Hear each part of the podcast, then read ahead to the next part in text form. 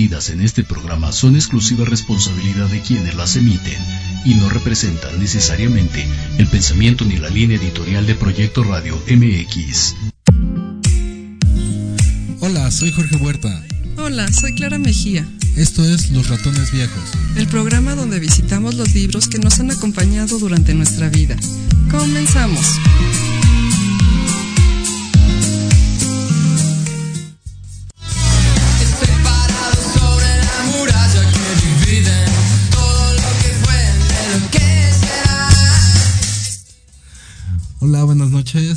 Estos es Los Ratones Viejos. Soy Jorge Huerta y conmigo Clara Mejía. Hola, Clarita, ¿cómo estás? Hola, Jorge, ¿bien y tú? Muy bien. Eh, déjame acomodar esto porque no me oigo bien. ¿Listo? Creo que sí. Sí. A ver, creo que ya se oye bien. Ajá. Bueno, estos es Los Ratones Viejos, por si no soy yo qué es. ¿No? Eh, hoy vamos a hablar de... Las puertas de la percepción de, de Aldous Huxley. Ok. Este, bueno, esto surgió porque la, la semana pasada platicábamos de William Blake, ¿no? Del matrimonio entre el cielo y el infierno. Y Huxley eh, tomó eh, parte de eso, bueno, se inspiró en, en una frase de, de, de, este pequeño libro de William Blake para eh, titular esta obra que es eh, básicamente su narración de eh, cuando probó mezcalina, ¿no? Ajá. Entonces, bueno, para poner un poco el contexto, eh, Huxley nace en Inglaterra. Sí. Sí.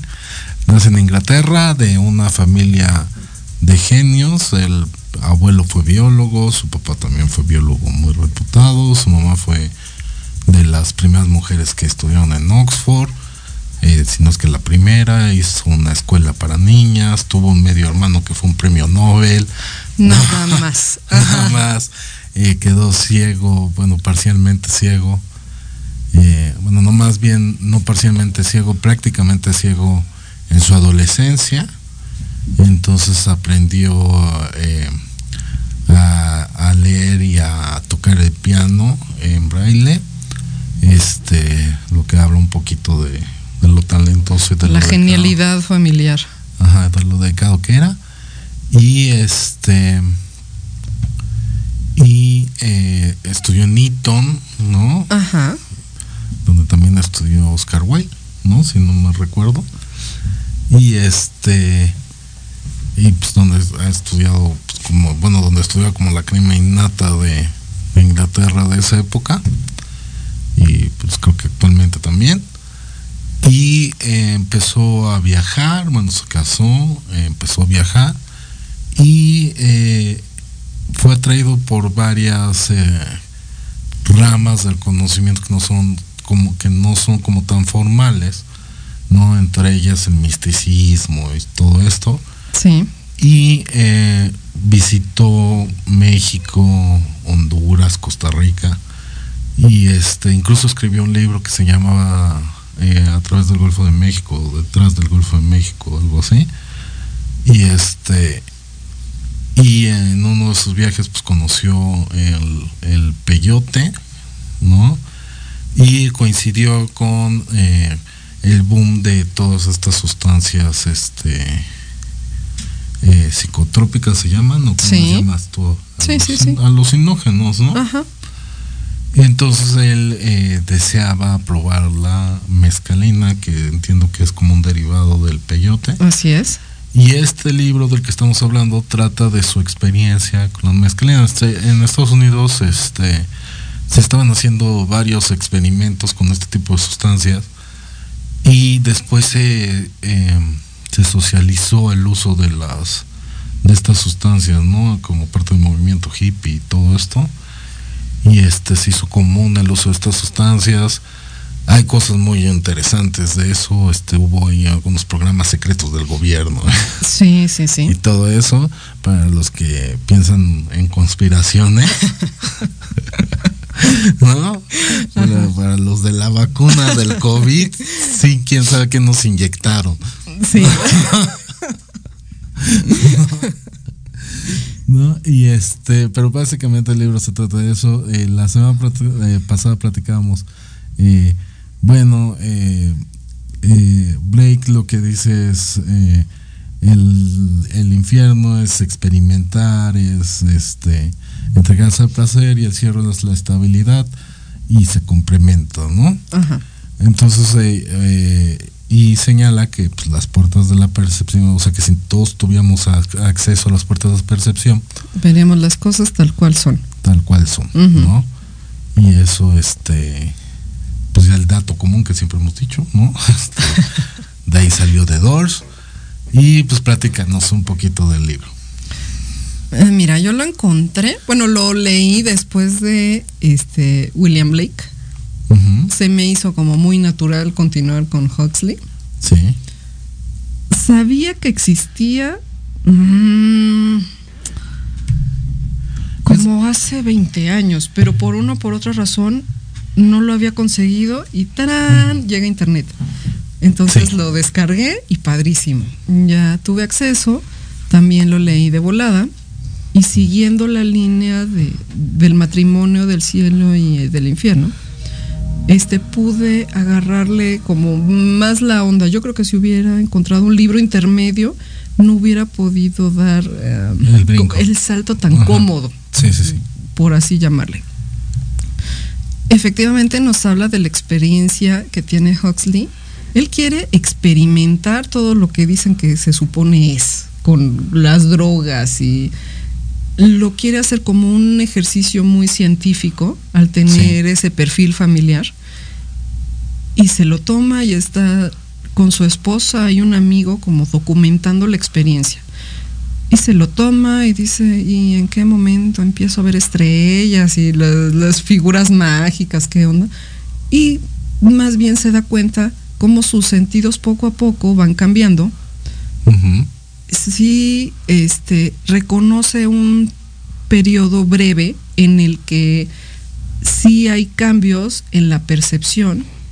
Algo que menciona el libro, me cayó bien, es que el cerebro tiene como el mecanismo de ir quitando estímulos eh, que nos sobran. Si estamos en el restaurante, ajá. Dice que la memoria es destructiva, no productiva, ¿no? Me refiero a otra parte, en donde no te puedo decir exactamente ah, qué dice, pero, pero que va eliminando ciertos estímulos y por eso no vemos las cosas tal cual son. Si estamos en un restaurante y está la conversación de la mesa de al lado y la música de fondo y te estoy escuchando a ti y estoy escuchando que suena el celular y eso selectivamente nuestro cerebro empieza a retirar ese excedente de estímulos y se concentra en, bueno, en condiciones este, comunes, digamos, se concentra en la conversación que estamos llevando con otra persona y no tanto en el montón de estímulos que estamos recibiendo. Sí, sí, sí, ya lo recuerdo, sí. Entonces, este, pues, se me hizo padre porque dice que de alguna manera corta ese filtro cerebral y recibe todo de golpe. Y entonces ahí es donde él siente que se empiezan a mezclar como los colores y que si el jarrón tiene las formas más hermosas con los colores más lindos, cosa que no percibía, digamos, minutos antes. No hay una cronología exacta, pero si vas viendo cómo se desarrolla el libro, que es muy cortito, ves cómo se va intoxicando. Y él esperaba una respuesta inmediata a esta intoxicación, poco a poco van permeando este, los efectos y sí empieza a cambiar ah, la percepción, encuentra todo tan de golpe y se le hace maravilloso, pero también se le hace ah, como, como arriesgado, como, o sea, sí está padre, pero también lo puedo ligar con estados extremos como ansiedad, estados extremos como esquizofrenia, qué sé yo, en donde ya es tanto lo que traigo que ya no está padre lo que recibo. Y si es como, él menciona así, eh, ah, hay nativos, ah, bueno, más bien, tribus ancestrales que ocupaban los efectos alucinógenos de ciertas hierbas para llegar a estos estados, sí, pero no fue solito, fue acompañado de... Ah, de un ritual. Un ritual, una cultura, o sea, hay un acompañamiento que desde su cosmovisión tiene todo el sentido, pero el meterse una droga, o sea, sí que padre que se abren las puertas de la percepción, pero si no hay una guía, es nada más como al final del día un exceso. Es la experiencia en bruto. Así es. Sí, porque es un poquito lo que señala. Eh, mm, eh, es difícil porque es un libro muy chiquito y, siento que es difícil saber cómo por dónde empezar a, a, describirlo. A describirlo. Eh, primero, por ejemplo, algo que me llamó la atención es, la semana pasada también platicábamos que íbamos a traer de que, íbamos a hablar en algún momento de, de Profundis de Oscar Wilde. Y yo te decía, es que imagínate a alguien con el talento de Wilde, ¿no? Con la cultura de Wilde, ¿no? Haciéndote una carta de reproche. ¿No? lo más fácil es decirle, ah, sí, sí, lo que quieras. entonces, eh, algo que me llamó mucho la atención y que eh, cuando eh, cuando lo leí esta semana es que decía, ¿qué tanto si es la experiencia que tuvo? ¿Y qué tanto es que es evidente que es una persona extremadamente culta? Parte de esa cultura y parte de esa inteligencia que tiene eh, permite que exprese cosas eh, de una forma eh, por un lado como muy puntual, por otro lado como muy bonita, ¿no? Eh, que sea tan descriptivo. O sea, la experiencia como él la narra sería lo mismo para alguien que no supiera tanto como él. Entonces eso fue, de ahí empecé. Sí, sí, sí, sí, sí, sí, ya ahorita nos seguimos, De ahí empecé, o sea, primero incluso hasta me chocó porque dije, ah, bueno, o sea, este, hay una frase que eh, no me acuerdo quién oí. Creo que Julio Patán, hablando de Bukowski. Ajá. Sí, Julio Patán o, no me acuerdo cómo se llama este otro, el que era de, de TV UNAM, que lo despidieron por decir que Juan Gabriel. Ajá, ajá, ahorita te digo quién es. Ajá. Ellos tenían un programa que era como de este estilo, que a mí me gustaba mucho. Entonces un día hablaron de Bukowski y decían, bueno, es que mucha gente cree que el talento está en la botella, ¿no? Y decían, y entonces te pones a tomar y a escribir y estás con las musas encima y no sé qué. Y el otro día lo lees y pues son los desvaríos de un borracho. no, tiene ningún valor estético, nada. O sea, Entonces, este, pero en el momento que estás escribiéndolo, tú piensas que es algo muy bueno. Y este, que por ejemplo a mí me pasó en la prepa, o sea, yo sí me llegué a emborrachar solo según a escribir. No. Sí, y no. Y este, pero entonces cuando leí esto yo decía, es que, eh, por ejemplo, lo que dices del florero. Eh, oye, ¿cómo te sientes? Bien, ¿estás sintiendo los efectos? Un poco, ¿no? Este y en eso ve las flores, son tres flores y empieza como a, ver toda la belleza de las flores, ¿no? Del florero. Así de una rosa totalmente abierta, este, con un acabado nacarado, ¿no? Este, bla, bla, bla. Y toda esa descripción que hace es, sí, porque eres muy bueno con las palabras, ¿no? Mm, sí, ¿no? Ajá. Entonces no sé si es así como de... Realmente se siente así. Pero, por ejemplo, eh, ya que pasé eso, algo que me, que me interesó mucho, o sea, que se me hizo así como muy interesante es, eh, dije, bueno, es que eh, en otras ocasiones que he visto en películas o que lo he leído, la gente que habla de, de, de esto, sí, este, lo narra incluso más pobremente, ¿no? Que él porque no tienen esa habilidad de, escribir. Pero siempre la idea es muy similar, ¿no? Entonces, eh, yo siento que en sí no se está eh, dando como una narración real de lo que se siente. Ok, ajá. Y eso se me hizo como documento que al final eso es lo que quería. Valioso, en, ajá, en, Alguna, en, Alguna, parte él dice, yo estaba deseoso de ser un conejillo de, sí, de sí, indias, sí. ¿no? Sí. Y, y, tengo entendido que en esa época de los 50, los 60, eh, sí llegó un momento en que mucha gente estaba interesada. ¿Nunca viste Mad Men? Sí, sí, sí lo vi. Eh, eh, bueno, ¿te acuerdas que en Mad Men está... Eh, ¿Cómo se llama? Este, Sterling. Ajá. Sí, ¿no? Es Sterling, Draper y no me acuerdo cómo se llama. Pero Sterling ves que es como decadente, sí. que era el jefe de sí, Draper, sí. el, el, canoso. Sí. Y ahí llega un momento en que empieza a probar LSD. Ok. Y dice, y incluso él dice, no, es que es una sensación que sientes así, como que captas todo este mucho mejor y los sonidos y todo eso. Incluso le pide a su esposa que compartan la experiencia de tomar el LSD. Y te digo, este, a mí me parece que cuando, cuando Huxley escribe este libro, pues coincide con esa, esa corriente de empezar a, a, probar este tipo de sustancias, que además eh, yo creo que están muy eh, mitificadas, porque pues habían salido de, de la Segunda Guerra Mundial y todo eso. Y entiendo que en la Segunda Guerra Mundial eh, se corrieron muchos rumores así como de que ellos tienen más fuerza porque les dan X Ajá, anfetamina, ajá, ¿no? ajá. O, o aguantan más en combate por eso.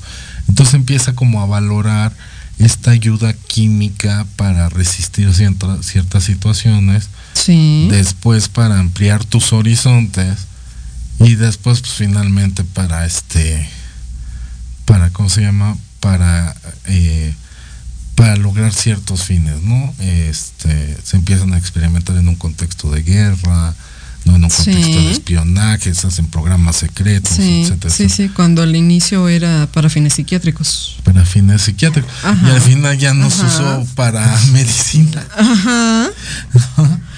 Y, y te digo, eso se me hizo muy interesante, se me hizo interesante ah, como que... ah, sí, como que tú tienes una visión de túnel y, y de veras, a lo mejor no son muy elocuentes si hay que leer el libro. Como que tú tienes una visión de túnel de las cosas Ajá. y sales del túnel y lo ves, Sí. ¿no? Sí. O sea, casi casi como cuando, cuando llegas a Acapulco que vas en el túnel y de repente sales, Dices, está la bahía. Algo así. ¿No? Este. Entonces, no sé, eso se me hizo muy interesante y me gustó mucho. Eh, ¿Sabes que no investigué más? Eh,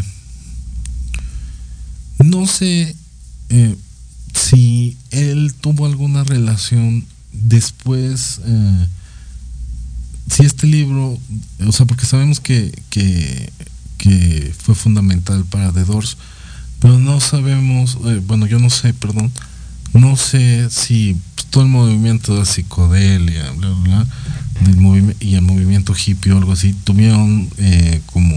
Que se vieran influenciados de alguna manera. Ajá, Yo creo que sí, pero eh, yo creo que tanto artistas como científicos les llamó la atención el experimento. Bueno, desde lo- los planteamientos de Blake, luego lo que, digamos, el documento de Huxley. Huxley.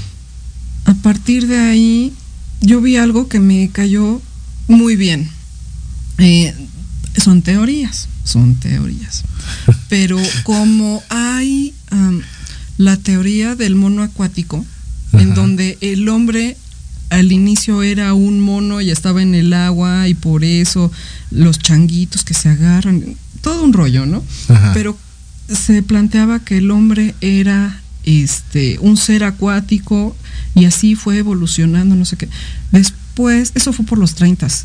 Desmond Morris los rescata y dice, "Eh, No, es que el hombre es el mono desnudo porque también se echa sus rollos y cómo viene de, los primates. Órale. Sí, porque es un primate con otras características, pero al final de cuentas es este otro igual que ellos. Órale. Y en los noventas, yo creo que rescatando el experimento de Huxley, no sé si tuviste oportunidad de verlo, hay una teoría del mono dopado. ¿No lo has escuchado?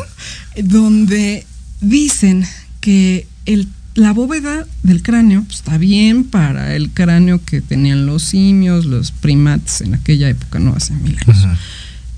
Pero fue cambiando por dos cuestiones y fue aumentando eh, sí por la alimentación, que tiene que ver directamente lo que van comiendo los humanos para tener más nutrientes eh, que le puedan ayudar a construir mejores mm, estructuras, digamos, orgánicas a muchos niveles, ¿no?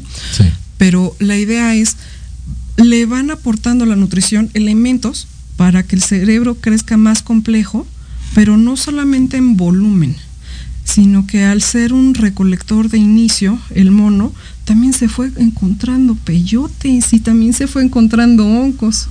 Y gracias a esas sustancias que le abrían la percepción, fue de alguna manera estimulándose el cerebro para que no solo como masa, sino con las funciones que ha ido desarrollando a lo largo de la historia se fueran haciendo más complejas, que mucho tuvieron que ver estas sustancias. Y tengo entendido, McKinnon, sí, según yo es McKinnon, este, quien lanza esta teoría en los noventas, que dice, sí, por supuesto, gracias a los alucinógenos, y con lo que podemos, este, mm, con los datos eh, duros que tenemos de, la nutrición y de todo esto, más cómo se va desarrollando este, los sentidos y vemos este, las experiencias documentadas como la de Huxley, que seguramente fue lo que le dio así como el clic para que se diera la evolución del cerebro como como la tenemos hoy en día. Ajá, lo cual se me hizo padrísimo.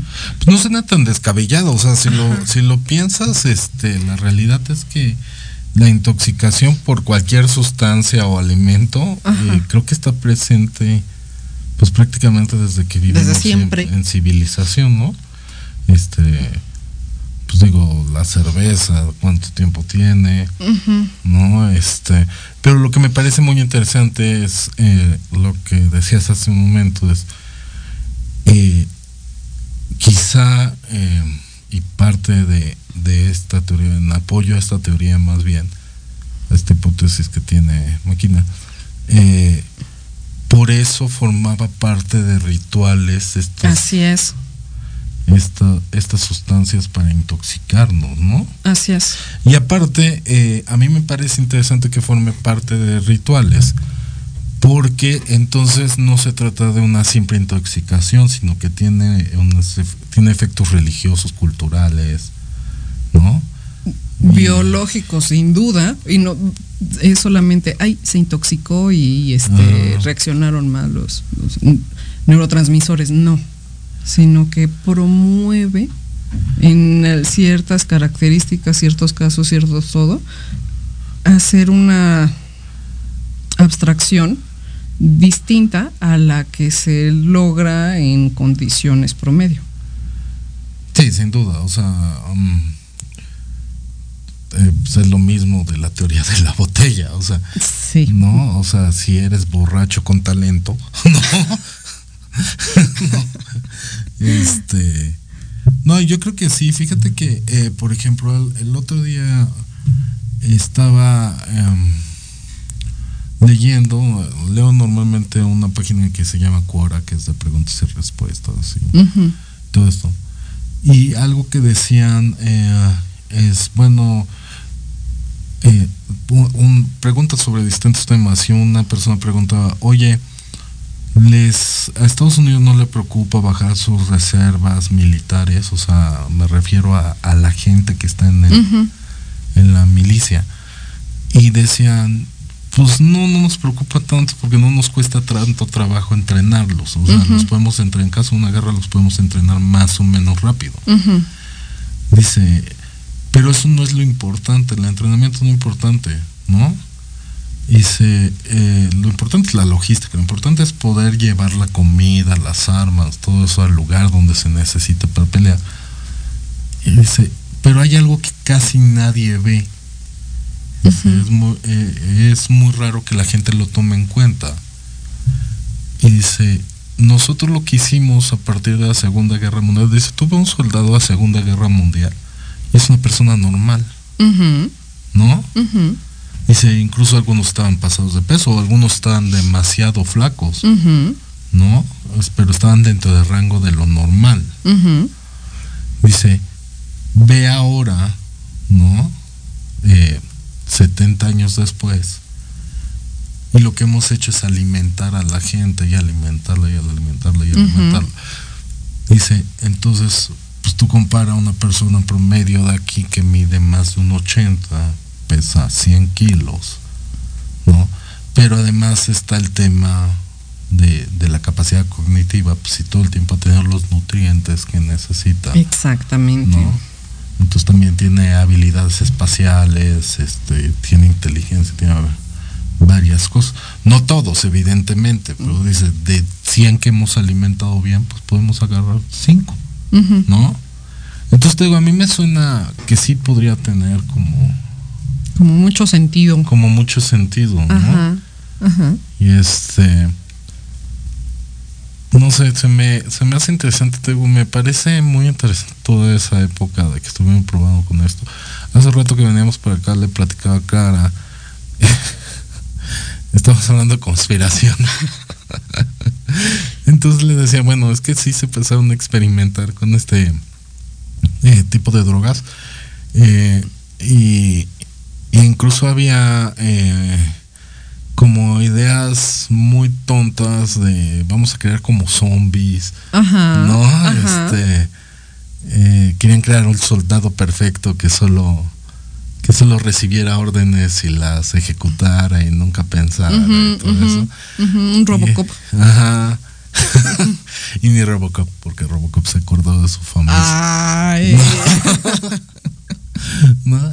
Y este, pero, o sea, se me hace, y, en el tema de las conspiraciones que veníamos platicando, eh, se me hace, eh, pues curioso, porque por ejemplo, eh, estaba, bueno, ya lo había visto desde hace mucho tiempo, un compañero de trabajo, hace mucho, hace como 10 años me lo comentó, pues así de que, este, por ejemplo, de Luna Bomber hay, hay evidencia, hay medio indirecta de que pues le estuvieron dando cosas así, ¿no? Luego hubo, otra persona que se apellida Olson, que se suicidó y incluso el gobierno de Estados Unidos reconoció que efectivamente le habían estado metiendo cosas, ¿no? Y este y pues lo indemnizaron a la familia. Y este, entonces por un lado me parece así como interesante cómo eh, en ese momento se estaba experimentando como una forma de suprimir la voluntad de la gente a través de estas drogas y todo eso. Pero por otro lado había alguien como Cox diciendo, no, esto me... Yo lo quiero tomar voluntariamente, conscientemente, porque los demás no lo toman conscientemente, para tratar de mejorar la experiencia, mi experiencia de vida. ¿No? incluso eh, en alguna parte leí que, por ejemplo, eh, cuando ya estaba muy enfermo, él murió de cáncer en el 63. De hecho, el mismo día que mató a Kennedy, este, pidió que le dieran. Ok. No. Ok. Wow. ¿Qué? Sí. Sí, porque, Qué interesante, ajá. O sea, de hecho eh, me malviajó eh, un poquito porque eh, no sé dónde vi que hay una droga que solo, que de hecho tú tienes en el cerebro, pero solo se libera al momento que naces y al momento que mueres. Ok. ¿No? Hay que buscar el nombre, pues como TDA o TDHA o algo así. No, ese no creo que sea. no, no, eso no. Ese es otro rollo. trastornos de déficit. de atención e hiperactividad. No, no sé cómo se No. llama. ¿No? Y este.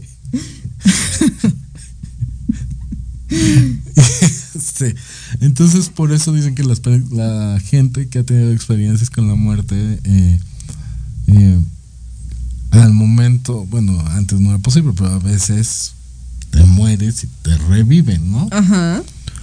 Y este. Y que mucha gente que dice, no, es que si hay un cielo y todo esto, eh, no es eso, sino que el cuerpo en una reacción como para que no te sientas Mal cuando te estás. cuando te estás apagando, la libera y entonces tú sientes mucha tranquilidad, te tienes- sientes como felicidad. Te liberas bonito. Ajá. Ajá. ¿No? Creo que me O sea, dio- te apagas me da como cosa hablar de No, pero qué interesante. Y entonces, o sea, y sabes qué, me acordé porque hay una parte de este libro donde él dice así de que eh, no somos seres biológicos, como seres biológicos, y nuestra principal eh, finalidad es la supervivencia. Ajá. Es por eso que nuestro cerebro elimina el- este ruido ambiental. Así es, esos excedentes. Ajá, nos permite concentrarnos solo en lo que necesitamos.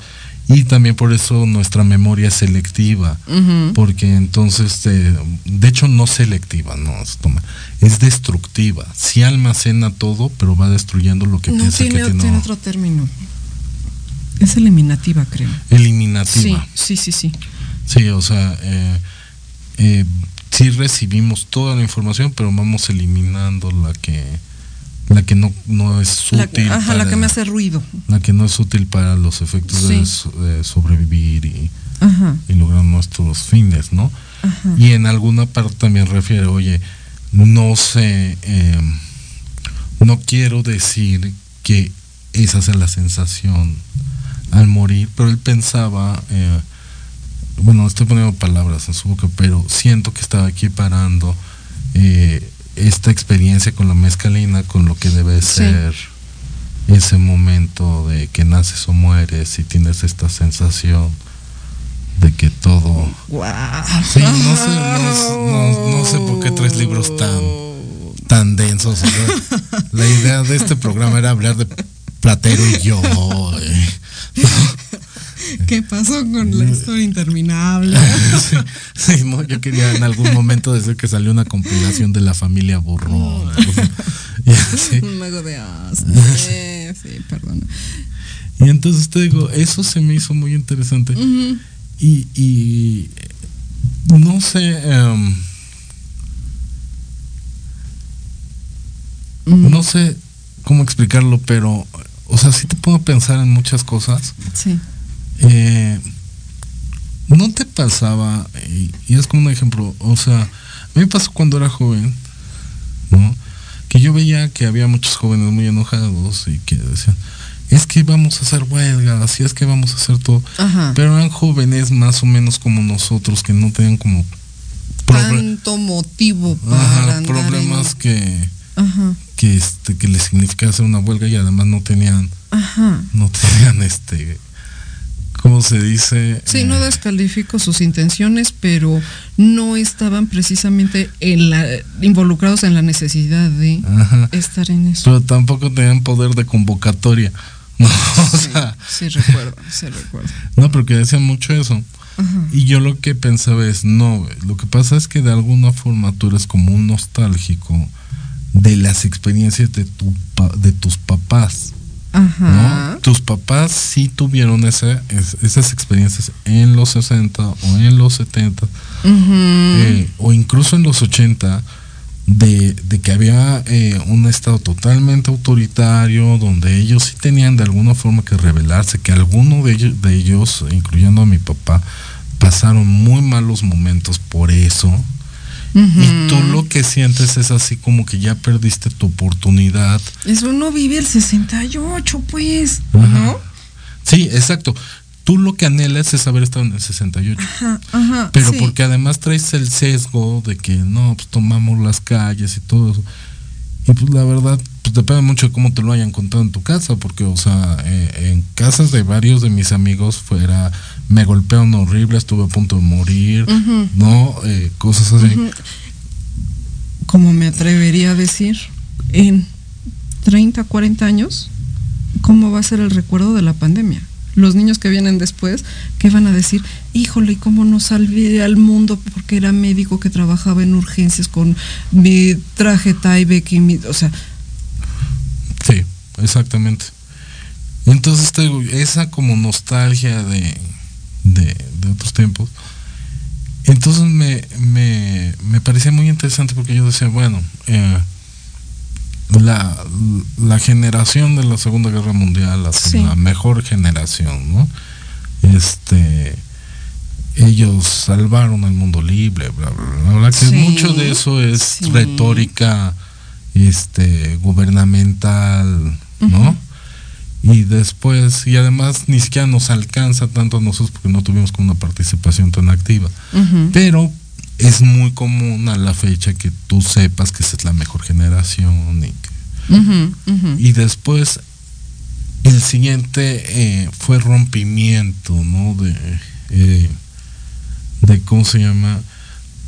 Eh, de, de, rock y de la psicodelia y de los hippies y todo eso y esta experimentación con todas estas con todas estas sustancias que aparte se me hace muy interesante porque pues Huxley cuando escribe esto y cuando prueba la... La mezcalina. La, mezcalina ya no es un joven. No. No, ya está en sus 50. Entonces, de todas maneras, está como muy a la vanguardia de... Sí. Quiero, quiero saber este tipo de cosas. Y entonces te digo, eh, no sé ahorita... Em, y es un poquito y divagando porque el libro está hecho para divagar o sea sí. estamos hablando de estamos, estamos hablando que ves cuando te drogas ¿no? ajá para pronto. Para pronto. Entonces divagando un poquito es eh, eh, no sé si fue parte y otra vez poniéndonos en plan de conspiraciones yo siento que ahorita hay algo muy malévolo eh, que es no sé, muy malévolo, muy maligno. Malévolo, malévolo. Que es así de que, pues bueno, o sea, si quieres, pronúnciate sobre lo que sea, este, haz mítines, drogate, todo esto. Ya nada de eso es como un tabú, no se te va a reprimir, nada más no te vamos a tomar en cuenta. Ok. ¿No? Ok, ok, tú haz lo que quieras. Total, yo soy el papá, yo decido y de todos modos las cosas se van a hacer como yo digo y además esta es la línea. Ajá. Ya hacia allá es el plan. Sí, no, no sé si es eso, o sea, porque, o sea, lo que estaba pensando es, ¿cómo te rebelas contra un tirano eh, bondadoso? Porque si es un tirano déspota.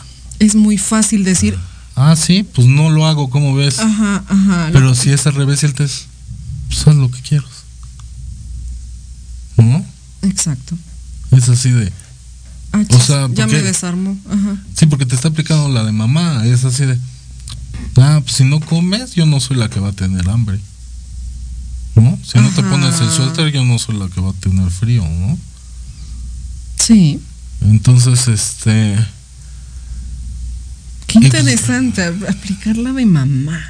Ajá, entonces te digo, no sé, eh, porque por ejemplo, eh, y yo creo que de, de, hecho sí es algo real, porque por ejemplo, algo que está viendo es, oye, mucha gente que se une a grupos extremistas o a grupos terroristas, lo que dice es, yo quiero una vida de compromiso, ¿no? Sí. Aunque sea el compromiso es matar o que me maten, pero saber que mi vida tuvo un compromiso y tuvo, un fin. Me radicalicé por algo con sentido.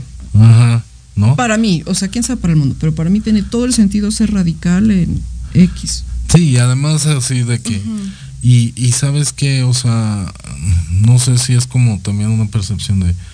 Eh, hay cosas que en realidad... Eh, siento que, que me roban la masculinidad, ¿no? Como que ya no puedo ser así como tan alfa. Ajá. Entonces es mi forma de resistirme a eso y todo eso. Y este, te digo, no sé cómo vaya a ser en 40 años. Igual en 40 años dices, ah, pues mira, sí hubo un rompimiento. O sea, en realidad esto que estamos viviendo es el rompimiento, no la parte de los walks que siempre ha habido, sino la parte de los que están oponiendo a eso, Sí. ¿no? Y entonces digo, eh, no sé, eh, porque en este libro lo que, lo, lo que me hizo pensar es, ok, eh, está tan bien escrito y tiene tanto sentido, tiene, digo, o sea, es como documento es tan representativo de lo que él sintió, que no sé si ahorita, si en este momento haya mucha gente que pudiera como pasar este tipo de experiencias que, de las que hablo y eventualmente hacer un documento similar. ¿No? O sea, sin duda debe haber Sí, muchos jóvenes con mucho sí, talento, Sí. pero no, no me refiero al talento, me refiero a que tú lees este libro y es evidente pues la familia de como la subjetividad, Ah. el rigor con el que hace Ajá, el ese- documento. Ajá. Es evidente, pues, la, la familia de genios, la educación, bla, bla. Es evidente que él es una persona, este, pues digo, dedicada, y no, no es dedicada la palabra que busco, sino una persona concentrada, ¿no? En lograr sus, sus Sí. objetivos. Y en este, entonces te digo, todo eso me llama mucho la atención. De veras, el, el libro está, pero para mal viajarte. Sí. Lo que no hice fu- fue leer el, la continuación. Bueno, El no es- cielo y el infierno, que es la el cielo y el infierno, que no es este, en realidad, eh, es como una segunda experiencia, ¿no? Sí, sí, sí, sí. No es la segunda parte, sino como la segunda oportunidad de, de este experimento. Ok. Ajá. Este, sí, hace reflexiones muy parecidas, pero yo creo que al final lo que se puede rescatar de ambas es que sí se lleva un rigor científico, por así llamarle, en donde dice, bueno, objetivamente veo esto y puedo experimentar aquello, tenía esta expectativa y en realidad tal, tal, tal, tal, pero no es solamente el experimentar a lo bruto, ¿no? A lo ahí te va la sustancia y a ver qué tal te sientes, sino que debe de estar acompañado de una cosmovisión, porque o si no nada más es un chorro de estímulos que no te te están como llevando a ningún lado. Que no te están aportando. Sí, que es un poquito. O sea, porque por ejemplo, eso eh, en este momento también eh, existe, ¿no? Hay como retiros donde te dan algunas sustancias. Sí. ¿no? Y hay alguien hablándote y diciéndote qué ves, y cómo te sientes, y no sé qué. Y vomitando todos y cosas Ajá. así. Ajá.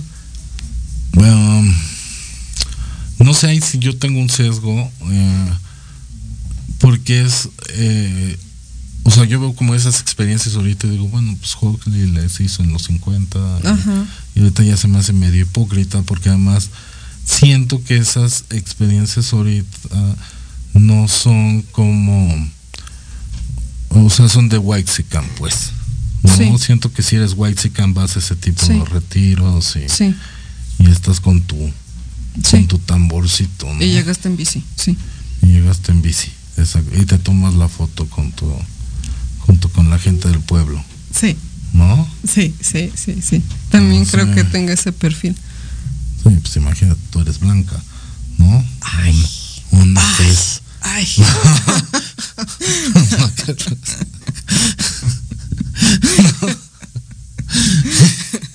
y este, te digo, eso se me hace, se me hace interesante.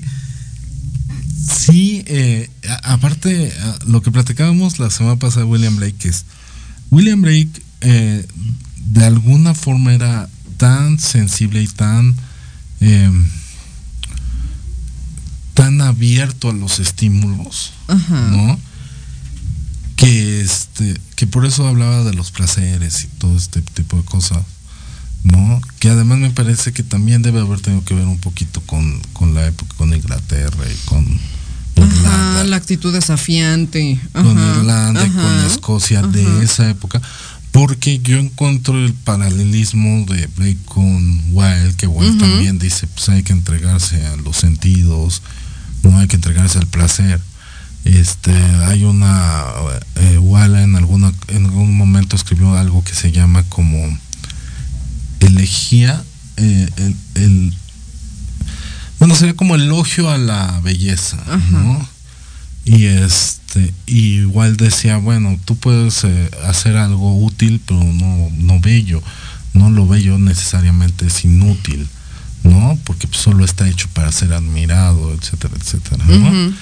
y entonces este en este libro eh, Huxley también en algún momento dice eso, dice, bueno, hay, hay gente como Blake que en realidad no necesita tanto eh, un, este, una ayuda externa. Porque él ya, eh, dice, no me recuerdo cómo los llama, los llama como eh, poetas, estos genios poetas, que este, no necesitan tanto una ayuda externa porque ellos ya son de por sí tan sensibles que son capaces ya los tienen semiabiertas. Sí, son capaces de ver belleza donde no hay.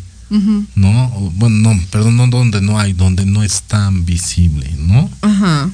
donde no tienes los elementos tan manifiestos como en otras que, que sí existe, pero... Sí, porque de hecho, por ejemplo, algo, ¿te acuerdas de la parte de la silla? sí. Este, que él está así de y entonces le veo las patas a la silla, nunca me había fijado, pero son así como torneadas. Sí. Perfectas. Sí, sí, sí.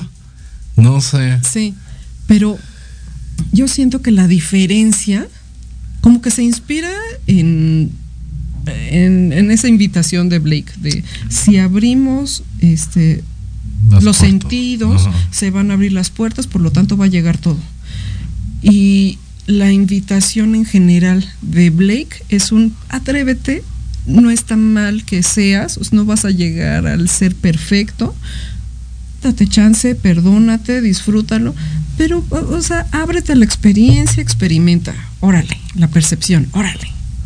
Mientras que acá es un, o sea, sí está padre, o sea, sí ves más, o sea, sí, pero mm, no te excedas. O sea, no se trata de excederse, no se trata de, entrarle como, como el ir a, la perdición, sino sí hay que abrirlas, pero con, con una guía, porque si no, nada más estás viendo, estás recibiendo una serie de estímulos brutales que no tienes elementos para interpretar más.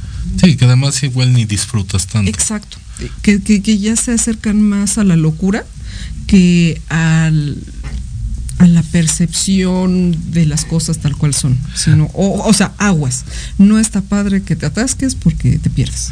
Sí, porque aparte fíjate que eso también lo estaba pensando y se me, también se me hizo interesante, es independientemente de eh, la de, lo adictivo eh, que puede ser una sustancia, este eh, me refiero a químicamente, ¿no?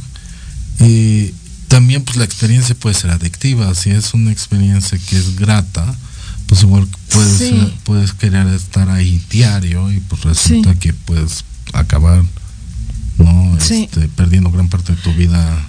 Déjame decirte que alguien que conocimos hace mucho tiempo, que le gustaban eh, ese tipo de sustancias. Ni nombres. No. no, que le guste calor no me permite darle. Ah, ya sé notoriedad. Este, pero vaya, esta persona me platicaba de sus experiencias con diferentes sustancias. Y decía. Ah, es que se volvió bien atascado, ¿verdad? La experiencia con esta sustancia es que vamos a ver este micrófono ya no tan negro, sino como que acá y que acá. Pero si tú lo tomas desde esta otra sustancia, entonces vas a ver que se mueve y es mágico. Ajá. O sea, va, como por experimentar entiendo, o sea, como ejercicio de investigación lo puedo entender. Pero de forma recreativa, o sea, como una necesidad o, como, cada- o como por qué está ahí, ¿no? Que definen el rave durante tres años. O ¿no? sea, en buena onda, ¿no? O sea, ya es una necesidad biológica, ¿qué es lo que le da, no?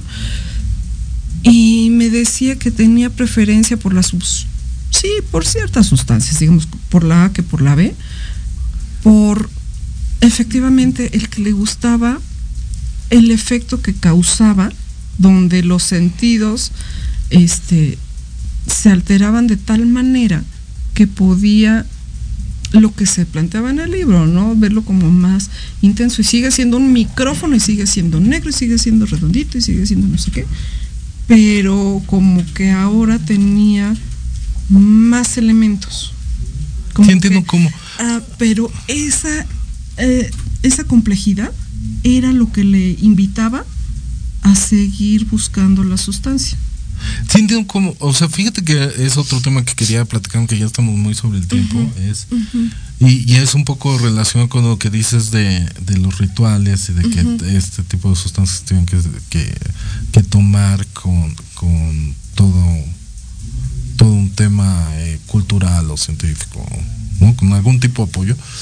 Este y lo que lo que yo pensaba es eh, eh, a mí me ha pasado y creo que, que a varias gente incluso eh, tú puedes como dependiendo del humor que estés en algún momento como decir ay voy a poner más atención a esto y, y, y quiero como ver más eh, poner más atención a lo que es bonito de ese micrófono Ajá. ¿no?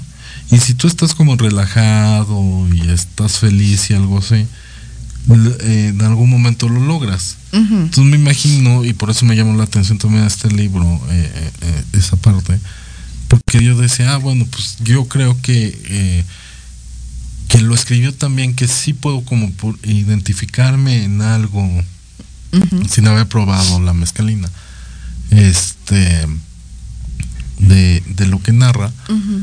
Y este, y me imagino que debe ser como algo parecido, pero más potente, ¿no? Sí. ¿No? Pero. Yo me lo eh, imagino como tomar café. Ah, eh, como que vas despertando y vas así y de repente te tomas el café y dices, ay, ya, ya me conecté. No, yo sabes Así cómo me, me, lo, me- me lo imagino. yo, ¿sabes cómo me lo imagino? Y es algo muy tonto. Una vez estaba eh, entrenando en fútbol americano y este y nos dijeron, ¿sabes qué? Hoy vamos a hacer resistencia, pero además vamos a ver, eh, les vamos a hacer como pruebas físicas. Eh, tienen que darle 10 vueltas corriendo al campo, Uf. ¿no? Ajá. Y entonces, pues ya sabes, pasa el, el clásico flaco y le dan las 10 vueltas corriendo. Y acabando de correr sus 10 vueltas, le toman con un cronómetro el tiempo que se tarda en recuperarse. Se tardó creo que 30 segundos o algo así. ¿no? O sea, nada, así. Así, bueno, ya. Ajá, Y aparte lo corrió punto en 10 minutos. Ajá. Y yo me tardé como 25 minutos en dar las 10 vueltas. Ajá. No. Cuando llegué, eh, estaban con el reloj para ver cuánto me tardaba en recuperarme. Cuando crucé la línea de meta, me caí, después me arrastré como perro, Ok. ¿no? Después me revolqué así de vueltas en el pasto tratando de sentir lo frío del pasto. Ok, ok. que va para apagarme. Ajá. sea, me tengo que enfriar. ¿no? Y me dejaron de tomar el tiempo, ¿no? Me echaron agua. Me dejaron de tomar el tiempo que me tardó en recuperarme. Y este. Y en eso, así de, bueno, ya acabaste, descansa. Y yo veía todo súper opaco, ¿no? Así de que no sé ni dónde estoy. Ok. Y cuando fui al baño, vomité. Y tenía todos los ojos totalmente llenos de lágrimas. Sí. Y yo así de qué onda. Y en el momento que acabé de vomitar, cuenta que se me vaciaron los ojos y todo era súper claro. y yo así de, ah, qué hermosa es la vida. Mañana me echo otras 10 vueltas. Sí. No, te lo juro, o sea, yo veía los colores súper brillantes, súper claro. Entonces, eh, hoy en la mañana me estaba riendo de eso porque decía, ah, ya entendí cómo es. Eh, ya, ya nos pasamos. Este, ya nos están avisando que ya nos pasamos. eh, eh, bueno, ¿qué más hay que decir? El libro está para que desvaríen durante bastante tiempo. Puedan platicar y platicar en un café. Ajá, entonces les recomendamos mucho leerlo. Y esto fue Los Ratones Viejos. Muchas gracias, uh, Clara. Ay, un gusto. Hasta luego. bye. Esto fue Los Ratones Viejos. Gracias por escucharnos. Los esperamos la próxima semana para una nueva charla sobre nuestros libros favoritos. Estás escuchando Proyecto Radio MX con sentido social.